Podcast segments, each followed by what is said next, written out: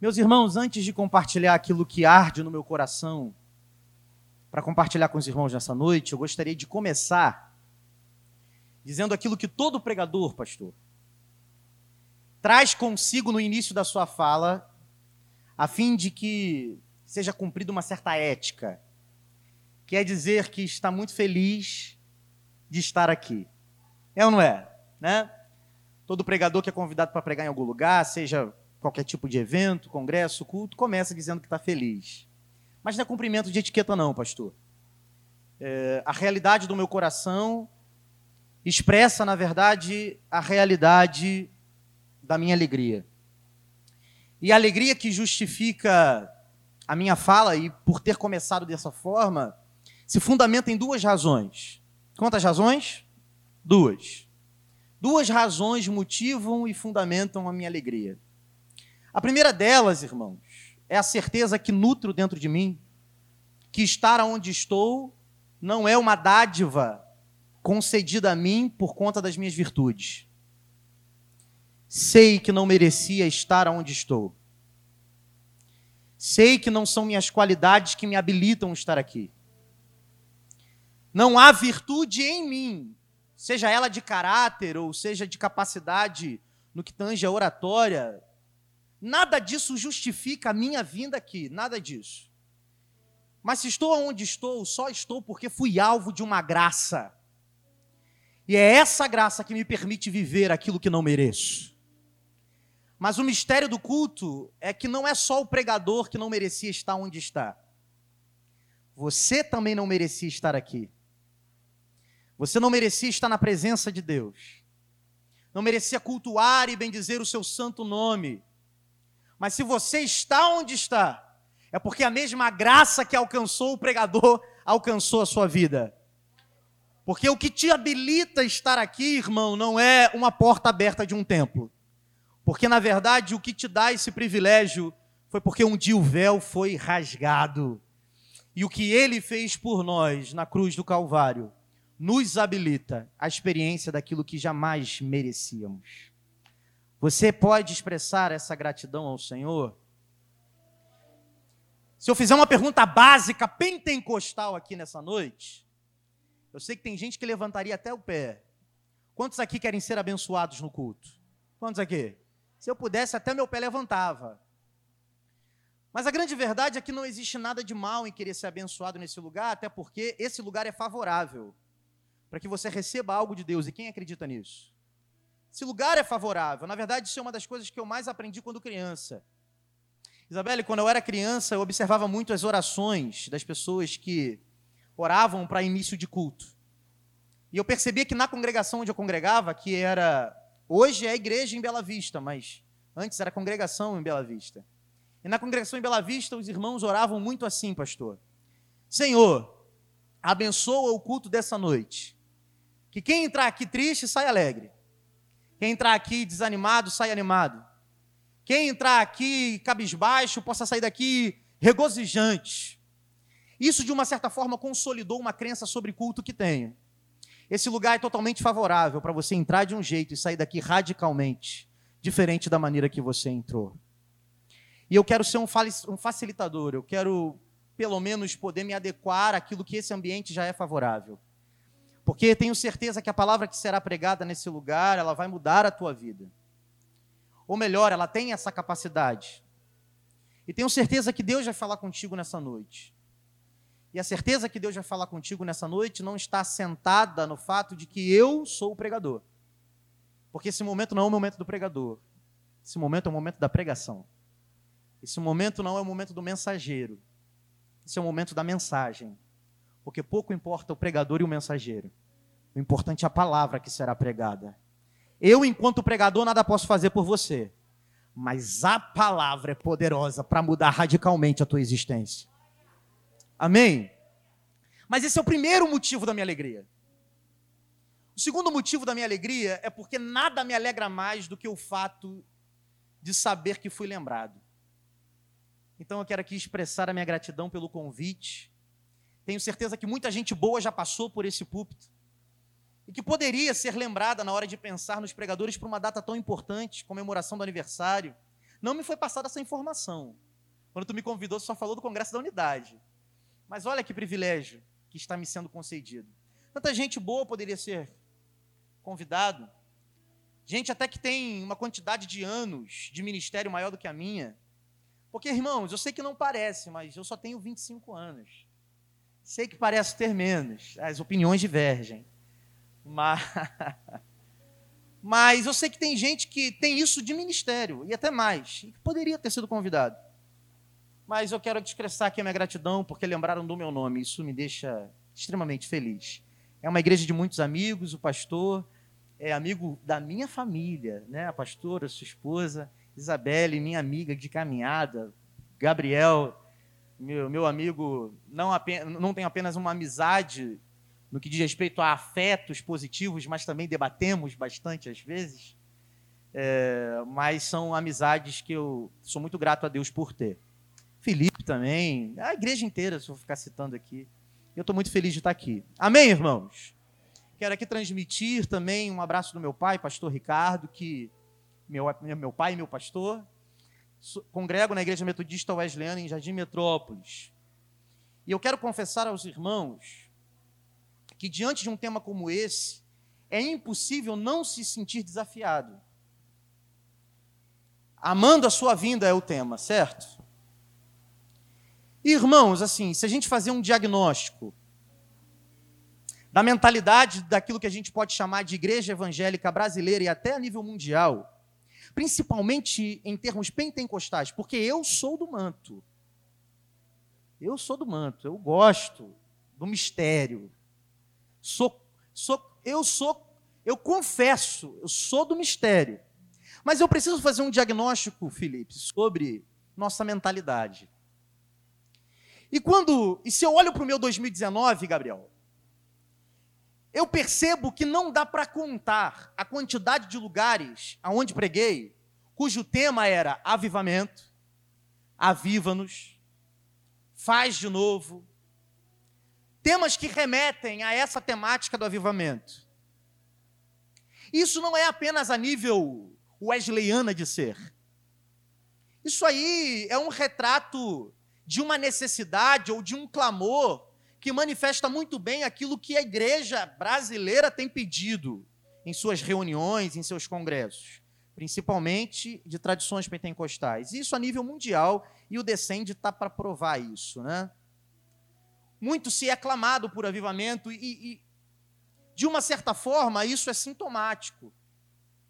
Isso nos revela que está claro para nós que o avivamento é uma demanda que precisamos buscar. É senso comum dizer que precisamos de avivamento.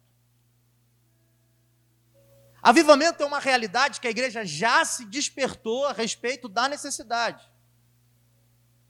Só que tem um problema nessa busca. Porque Apesar de haver clareza sobre a necessidade do avivamento, há pouca clareza sobre que tipo de avivamento precisamos. Uma boa metáfora para entender esse processo é a metáfora do enfermo. Quem está enfermo reconhece a necessidade de um medicamento. Só que isso não é bastante, porque nem todo medicamento cura a enfermidade que me acomete. Mais importante, portanto, que conhecer a necessidade de um medicamento, é necessário o reconhecimento de que medicamento cura a minha enfermidade. Pedimos um avivamento sem ter clareza sobre que tipo de vida precisamos receber. E não temos clareza sobre que tipo de vida precisamos receber, porque também não temos clareza sobre que tipo de morte nos acometeu. Sobre que tipo de escassez nos acomete pedimos de forma indiscriminada vida, sem saber o que de fato essa vida é para nós. Olhamos para o passado e queremos que Deus faça de novo. Mas a grande verdade é que cada avivamento ao longo da história foi diferente, supriu demandas diferentes, produziu vidas diferentes, supriu necessidades diferentes. Logo, se queremos ser avivados, precisamos nos questionar sobre que tipo de escassez nos acomete para que o nosso avivamento aconteça. E o que isso tem a ver com o tema, na verdade? É porque está claro diante de mim que o avivamento que precisamos é um avivamento que nos faça amar a vinda do Senhor. A escassez que nos acomete não é uma escassez de barulho, porque barulho tem bastante. A escassez que nos acomete não é uma escassez de demonstração de poder, porque poder tem bastante. O que nos falta não é demonstrações de calor, nem de devoção, porque tudo isso tem. Mas há uma clara escassez na nossa espiritualidade aquela que diz respeito a um desejo ardente, que nos faça unir a voz com o Espírito e clamar: Maranata, ora vem, Senhor Jesus. Essa é a vida da qual precisamos. Há uma escassez de amor. Não pela igreja em si, não pelo evento em si, não por atividades em si, mas pela consumação pela vinda do Senhor. E a maior prova dessa escassez é o próprio apóstolo João que vai testificar. Porque o indicativo de que existe escassez de amor quando o assunto é vinda de Jesus é a presença do medo na espiritualidade de muito crente. Porque se sentimos medo quando o assunto é vinda de Jesus, não há amor. O apóstolo João declara isso na sua primeira epístola, capítulo 4, versículo 18. Porque o verdadeiro amor lança fora todo medo. Logo, a presença do amor atesta a escassez de medo, mas a presença do medo denuncia que falta amor. Logo, se tememos, desaprendemos a amar, desaprendemos a desejar a vinda do eterno. E toda a preocupação que me acomete é: o que de fato é esse temor e esse medo? Precisamos fazer uma leitura do próprio sentimento. sentimento. Fiz uma fusão, sente medo. Chipei. Porque o que de fato é medo? Medo sempre é resultado de uma interpretação. O medo não é um dado específico e característico de um objeto. Não existe objetos assombrosos em si. Um objeto é sempre assombroso para alguém. E é a interpretação daquele que se assombra que faz do objeto algo assombroso. Nesse sentido, todo medo é fruto de uma interpretação, seja ela consciente ou inconsciente. E uma das melhores formas da gente visualizar isso de maneira empírica é a gente pensar em experiência traumática. Eu não sei se alguém aqui já passou por um trauma, mas eu já. Vamos imaginar a seguinte situação: o cara, ele tinha como um dos maiores amores da sua vida o seu carro. Ele entrava naquele carro, ele sentia paz. Passava a tarde inteira limpando aquele carro. Certo dia, ele perde esse carro de uma forma violenta. Os irmãos entendem. Levam um carro desse cara. Ele leva. Ele passa por uma situação de quase morte, muita pressão psicológica. Depois de alguns meses, ele aparentemente está recuperado e conseguem achar o carro trazem o carro tão amado para ele de volta. Ele agora entra no carro, é o mesmo carro. Esse carro onde ele sentia paz, onde ele se sentia livre, onde ele desfilava nas ruas da cidade, agora ele entra. E o carro que gerava paz gera angústia. Ele começa a suar frio. Uma série de lembranças vem à sua mente. E aquele ambiente aonde ele encontrava paz, agora é o seu lugar de tormento. O carro não mudou, mas a sua interpretação sobre o ambiente mudou. Ele agora interpreta aquele ambiente como um ambiente que oferece perigo à sua própria vida. Ou atesta, remonta, reconfigura uma experiência que colocou em perigo aquilo que ele considera como uma das coisas mais valiosas, que é a sua própria vida. Esse é o medo. O medo é sempre interpretativo.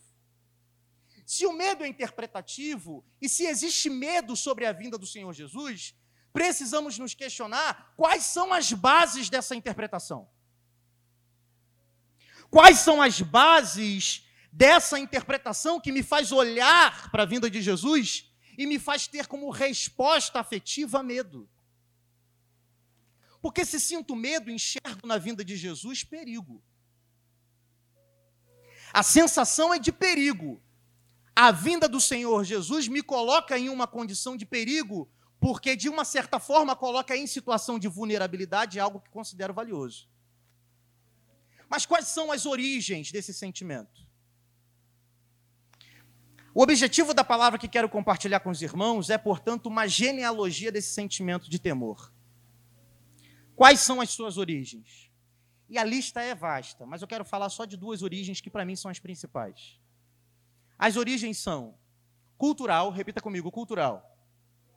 Agora vamos lá, igual crente. Cultural. E existencial. Três, quatro. Origem cultural e origem existencial. Compreendendo essas duas origens, a gente se compreende. E começa a visualizar o porquê que não conseguimos mais desejar a vinda de Jesus como um dia desejávamos. A primeira origem é a origem cultural. A gente faz parte de uma tradição que produziu uma cultura escatofóbica. A gente vive uma cultura que produz em nós fobia de escatologia. E isso em todas as áreas de produções culturais: livros, filmes, músicas, pregações. Vocês já viram pregação pentecostal sobre a vinda do Senhor Jesus em Camboriú? Irmão, o teclado é, é, é, é aquela trilha sonora de família Adams, né? aquela coisa pesada. Irmãos, é essa pegada aí. Mas isso é sintoma de uma cultura estabelecida, uma cultura escatofóbica, que me faz ter medo de tudo que envolve a palavra apocalipse. Falou apocalipse, o frio na espinha de muito crente sobe. Porque é fruto, é produto de uma cultura escatofóbica. Vou dar aqui dois exemplos para vocês. Eu, quando era criança, ia para casa da minha tia, minha tia tinha um disco de vinil, um LP.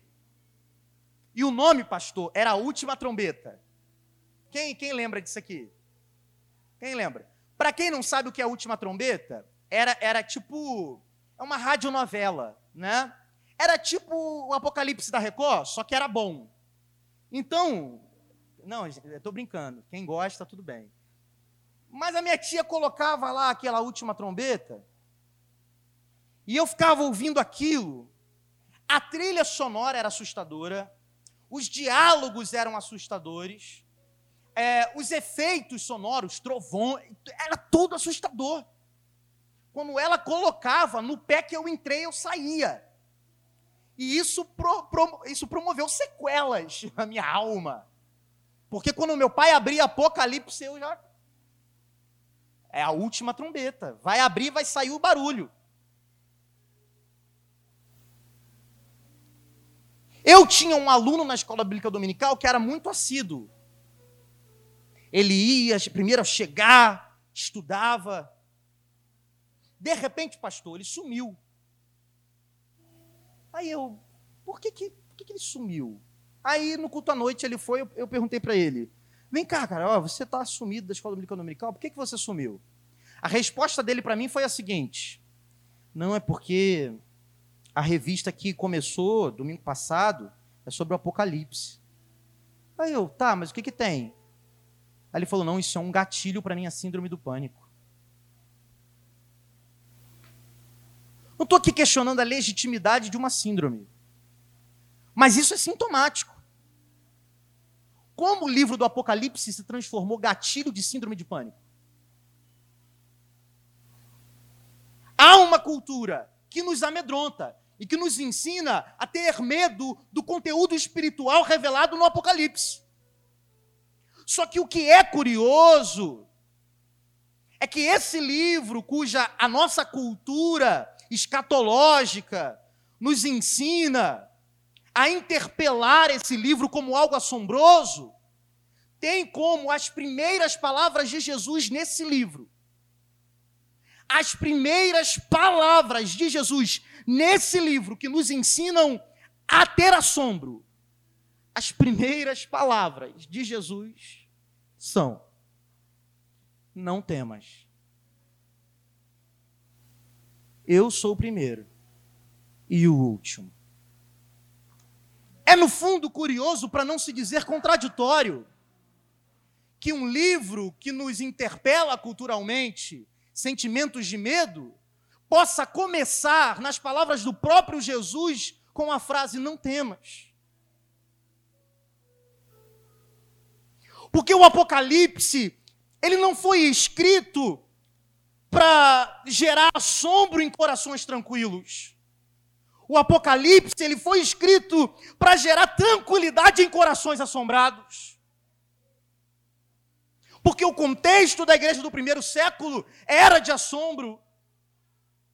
Havia uma perseguição muito enfática, na qual podemos eleger três figuras como grandes perseguidores da igreja: Nero, Vespasiano e seu filho Domiciano, que inclusive foi responsável por exilar João na ilha de Patmos. Através das obras desses homens e de imperadores intercambiáveis, a igreja foi extremamente perseguida. Cristãos foram comidos por leões, foram pendurados em madeiros e queimados em praça pública. Isso sim assombrava o coração da igreja. Gerava desconforto no coração da igreja. Gerava inquietação no coração da igreja. Porque, segundo a ótica humana, a vida da igreja dependia do poder humano. Segundo uma ótica humana, o fim da igreja estava com os dias contados, tendo em vista que o poder humano era tão relevante e tão contundente, a fim de extinguir a vida dos cristãos. Mas o próprio Jesus, revelando-se a João, disse: Não temas porque a mensagem espiritual do Apocalipse tem como principal característica produzir a esperança de saber que, ainda que a ótica humana é o poder político que governa o mundo, sabemos que o destino da igreja está na mão daquele que te diz: não temas, eu sou o primeiro, eu sou o último. Oh, aleluia! A história da igreja não será determinada nem no seu início, nem no seu meio, nem no seu fim, por nenhum outro poder que não seja o poder do Senhor Jesus. O Apocalipse produz esperança ao dizer: aparentemente quem está no controle são eles, mas haverá um dia que todo joelho se dobrará e toda língua há de confessar que o Senhor Jesus é o único Senhor. Por isso não temas. Não temas. Viva isso hoje, se aproprie disso hoje. O teu destino não é determinado por nenhum outro poder. Porque a última palavra sobre você continua sendo dele. Não sei que tipo de diagnósticos te alcançaram. Não sei que tipo de más notícias te alcançam. Não sei quais tipos de pressões te acometem. Mas uma coisa eu sei: o domínio da tua vida continua na mão daquele que te diz hoje: não temas, eu sou o primeiro, eu sou, eu sou o último, eu sou responsável pelo início da sua história, e eu sou responsável também pelo fim. Então não temas. A palavra final continua sendo minha. Mas a despeito dessa origem cultural, Existe uma origem que é muito mais radical, muito mais profunda, e que fundamenta esse nosso medo.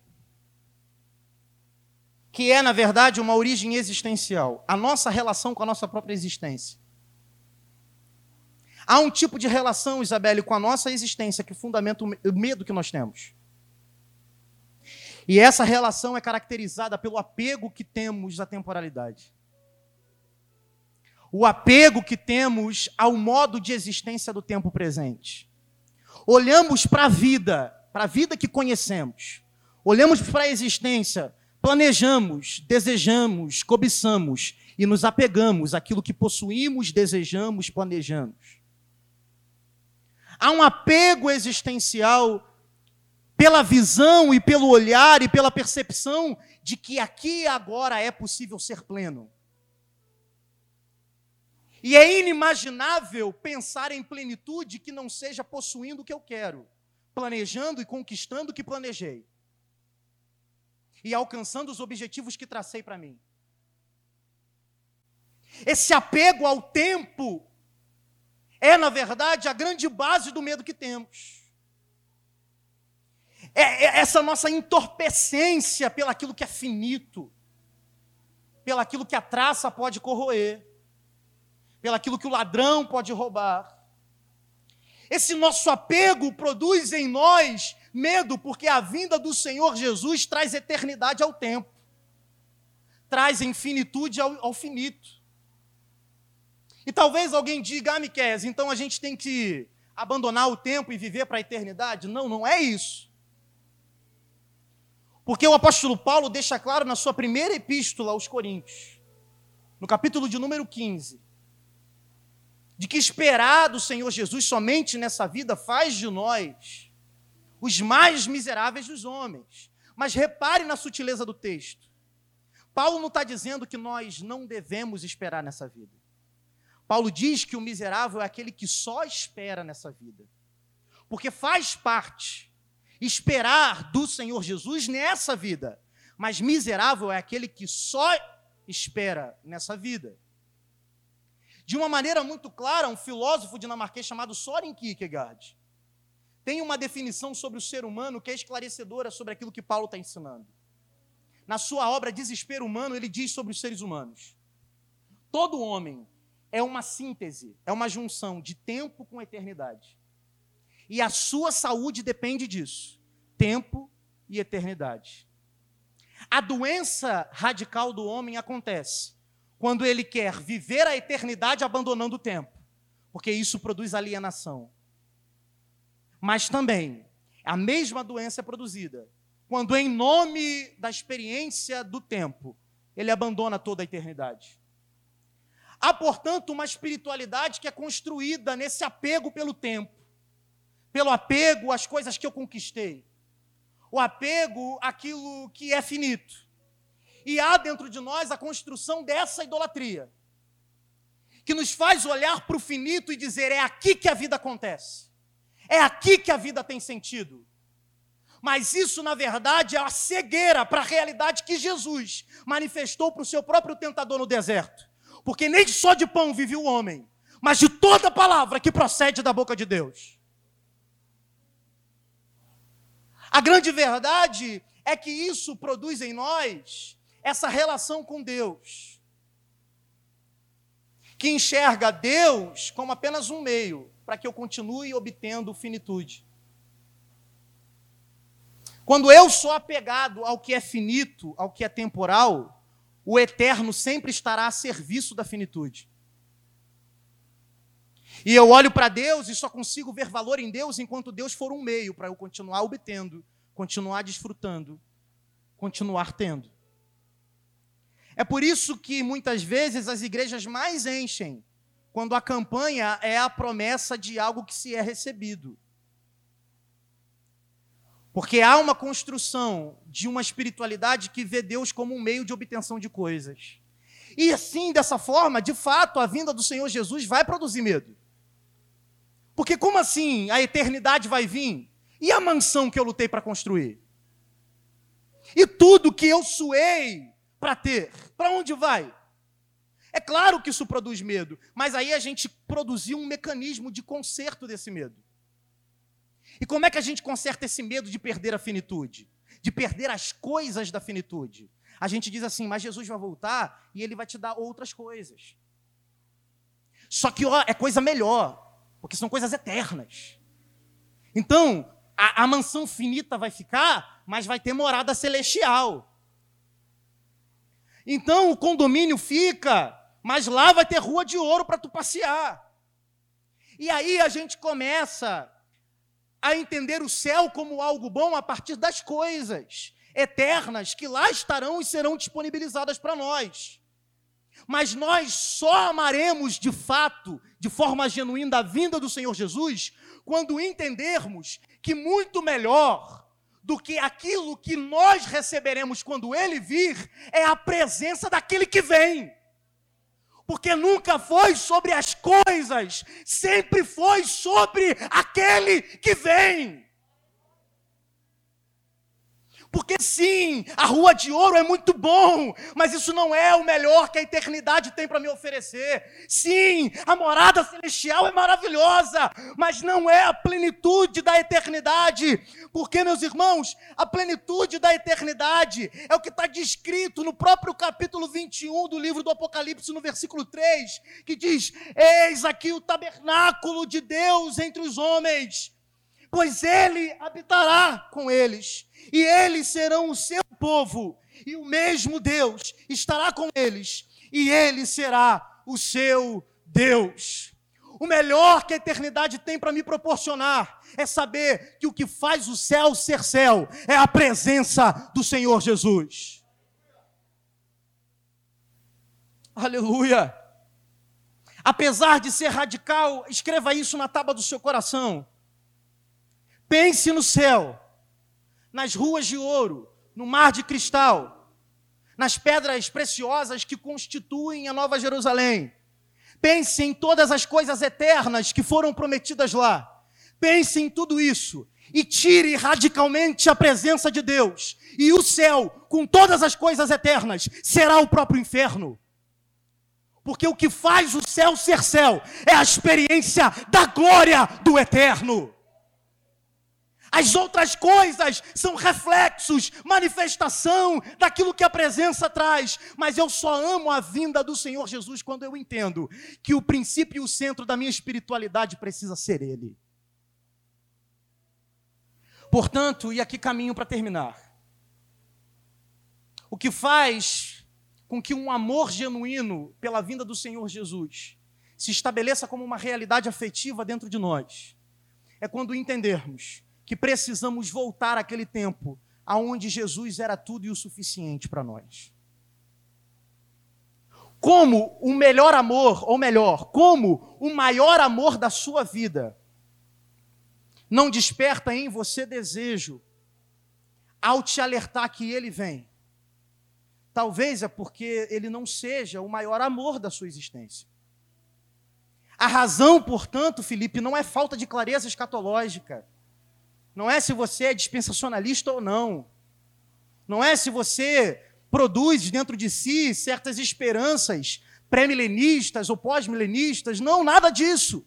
Porque a raiz do problema está no seu amor por Jesus. Ame o Senhor Jesus e você amará a sua vinda. Faça dele o seu maior amor e o seu coração arderá pelo convite que ele vem. Não sei quais são as suas esperanças escatológicas, mas se você ama o Senhor Jesus, podemos dar as mãos e juntos reconhecer que somos aqueles que clamam Maranata. Mas precisamos entender que o problema é sempre sobre fazer de coisas o centro da nossa existência, não o próprio Jesus. E essa coisa do, do fazer e do pensar o amor pela vinda, nos faz aqui, de uma certa forma, esclarecer sobre o que de fato nos faz amar.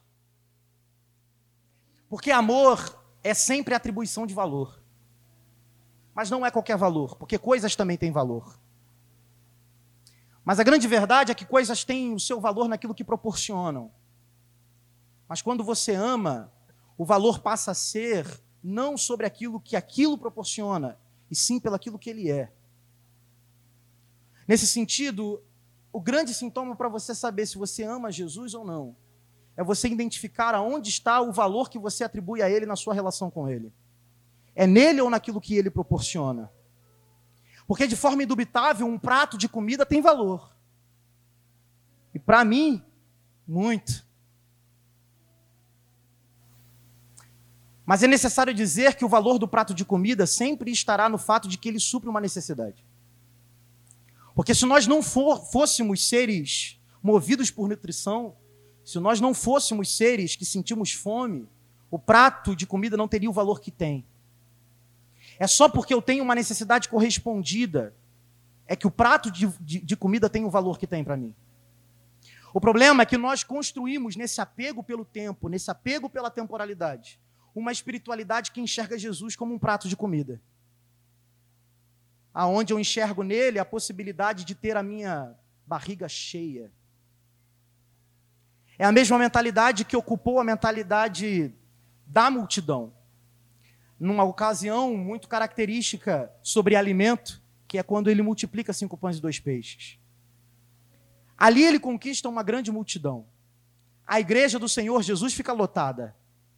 Mas a grande verdade é que a multidão viu no próprio Jesus essa oportunidade de ter sempre a barriga cheia. Não precisamos nem sequer trabalhar, porque ele multiplica pães e peixes. Percebendo, portanto, a intenção do coração, Jesus disse: Vossos pais comeram do pão que caiu do céu no deserto e morreram lá. Mas eu sou o pão da vida. E aquele que come de mim jamais terá fome. O que Jesus está dizendo é melhor do que o pão que eu dou, sou o pão que eu sou. Melhor do que a bênção que eu te dou é a bênção, o, o abençoador que eu sou. Melhor do que a libertação que eu posso te dar é o libertador que eu sou. A grande questão e a grande receita para discernir o amor e a intensidade do amor que você tem por Jesus é saber se Ele é o centro da sua existência.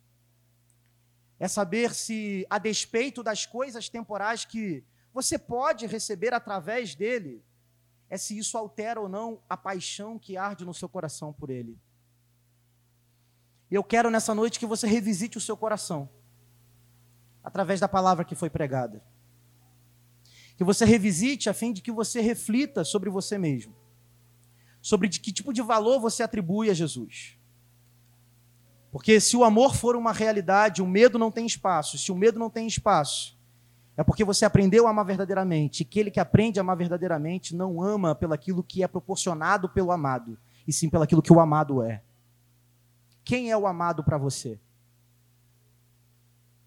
Quem é Jesus para você? Está na hora da gente ouvir aquilo que a igreja de Éfeso ouviu.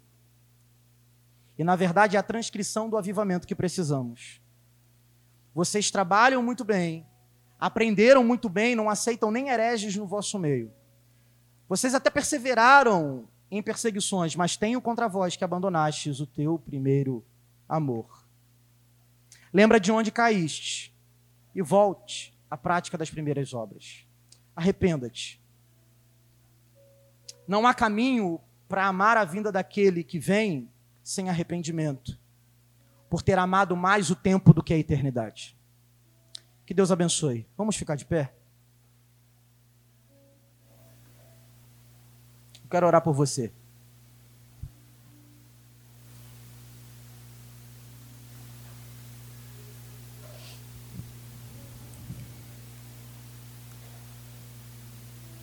A declaração a respeito da não necessidade de temor foi sucedida pela declaração de Jesus: Eu sou o primeiro e eu sou o último. Jesus, sendo o primeiro, fez tudo existir na sua característica existencial de Logos. Trouxe ordem a todas as coisas, eliminando o vazio e a deformidade de todas as coisas. Mas o pecado entrou, e quando o pecado entrou, a ordem estabelecida foi deformada. E a vida que nós vivemos aqui é uma vida vazia e deformada. Mas o mesmo Logos que organizou tudo no início, disse: Eu sou o primeiro, mas também sou o último. E saber que o Logos voltará é saber que o vazio será extinto e que aquilo que não tem forma voltará a ter forma. Eu não sei quais são os vazios que te amedrontam, eu não sei quais são os vazios que enchem o seu coração de medo. Eu não sei quais são as faltas que te alcançam. Mas aquele que é o primeiro e o último está entre nós. E ele pode trazer forma ao que não tem forma. E Ele pode trazer plenitude aonde há vazio. Fecha os teus olhos. Vamos falar com o Senhor. Amado Deus e eterno Pai, aqui está a Sua palavra. E nós te louvamos porque ela nunca volta vazia. Te louvamos, Senhor, porque percebemos a necessidade de amar mais a eternidade do que aquilo que nós nos apegamos, em termos daquilo que conquistamos nesse tempo. Nos faça, Senhor, te amar mais que os nossos deleites finitos. Nos faça te amar mais do que as coisas que podemos obter aqui. Porque só quando o Senhor for o centro da nossa espiritualidade, a sua vinda será alvo do nosso amor. Nos faça, Senhor, viver esse avivamento. Que na escassez do amor pela tua vinda, possa recuperar aquilo que foi abandonado. Nos faça de novo, Senhor, ter esse ardente desejo, pelaquilo que o Senhor tem preparado, pelaquilo que os olhos não viram, por aquilo que os ouvidos não ouviram e não subiu ao coração do homem. Nos faça, Senhor, a olhar para o tempo e perceber, Senhor, que o tempo não basta, que aquilo que eu consigo aqui não é suficiente, que há coisas melhores e maiores que serão trazidas pela tua vinda. Nos ensina, nos ajuda a desejar-te, ó Deus. E faça o nosso coração arder Faça, Senhor, o desejo ser, re, ser ressuscitado em nossa espiritualidade. Meu Deus, que nada nos satisfaça mais, que nenhum planejamento sobre o futuro seja mais atraente do que a certeza de que o Senhor vem e que o Senhor enxugará dos nossos olhos todas as lágrimas e que o Senhor fará nova todas as coisas. Nos faça te amar, Senhor. Porque te amando, amaremos a tua vinda. É o que nós te pedimos, no nome de Jesus. Amém e amém.